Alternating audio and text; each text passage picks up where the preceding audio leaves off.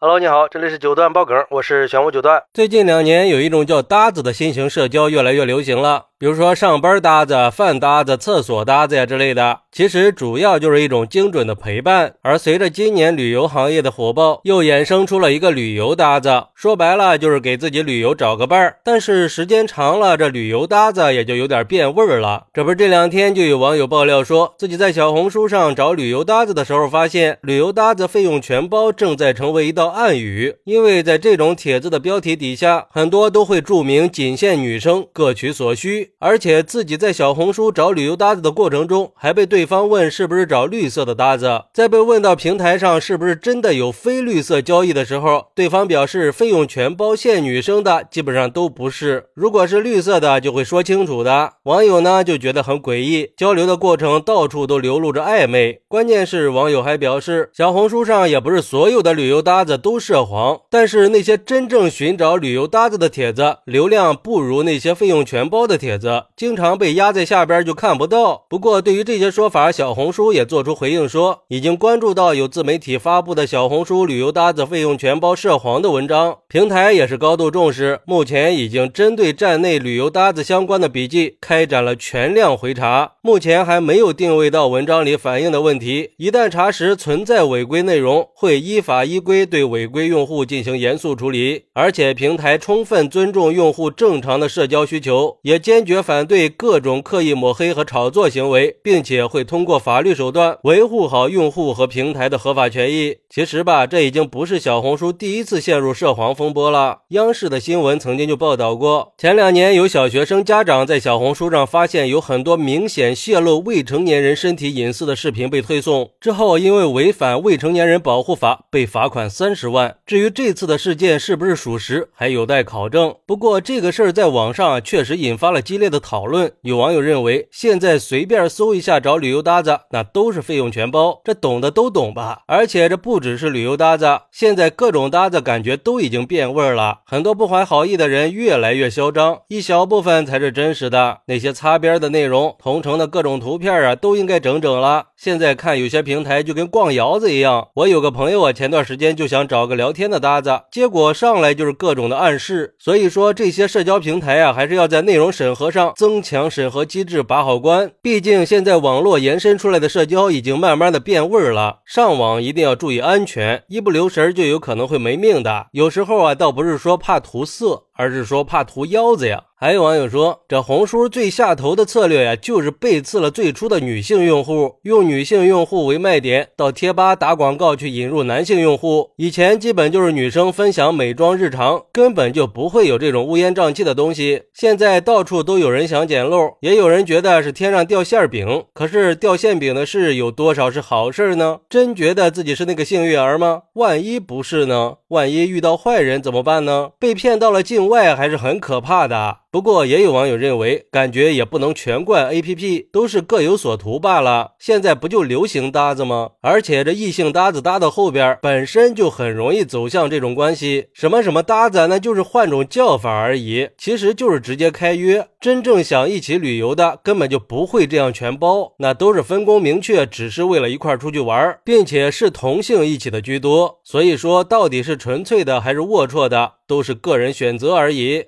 唉。现在网上呀，很多东西确实已经没有表面看起来那么简单了。按理说，寻找旅游搭子也不奇怪，但是我们也应该意识到，网络上是存在风险和隐患的。尤其是对女性来说，在网络上还是不要随便的相信任何人。毕竟，在网上能碰到真诚的人的几率太小了，安全隐患非常的大。据我了解，不管是网络上还是现实生活中，都有太多隐形的风险是针对女性的。所以说，在这个互联网高度发达的时代，我们一定要辨别清楚网络上各种形形色色的人群，以免让自己陷入危险当中。毕竟网上的信息真实性并不能保证，很难去辨别哪些搭子才是真实可靠的，哪些是存在风险的。虽然各大平台都会进行审核，但还是不能完全的杜绝不良信息的传播。还是呼吁这些。社交平台要加强审核和管理，保障用户的安全和权益。最后也想提醒所有人，在网上找旅游搭子一定要保持警惕，不要轻易的相信陌生人。如果真的需要结伴旅行，最好还是选择熟人、朋友，或者通过正规的渠道去寻找搭子。